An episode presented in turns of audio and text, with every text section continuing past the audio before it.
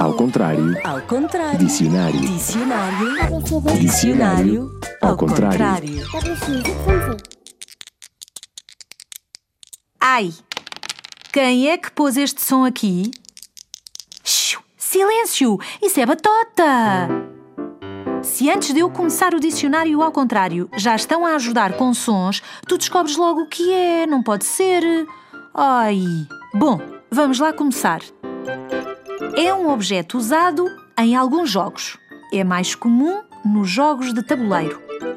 Há muito pequeninos. Eu tenho dois em casa muito pequeninos, os mais pequeninos que eu já vi, um vermelho e um azul.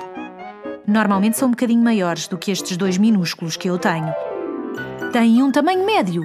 E um tamanho médio para estes objetos é mais ou menos do tamanho do caroço de uma ameixa. Mas o caroço da ameixa foi só para te baralhar, porque não são redondos. Ah, pois não. são quadrados. Mais ou menos.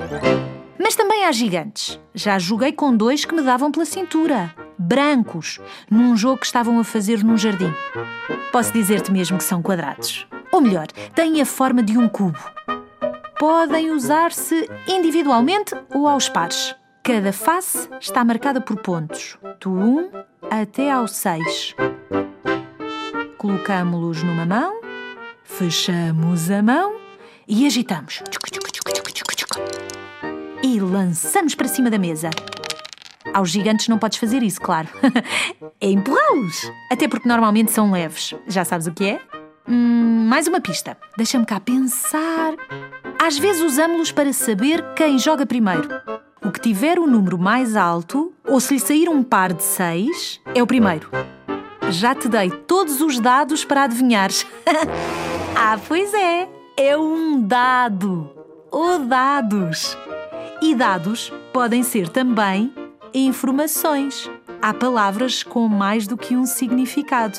Há meninos muito dados, muito simpáticos. Dado ou dados têm vários significados. Descobrir os significados das palavras pode ser uma caça ao tesouro. Um dicionário é uma boa ajuda para este jogo.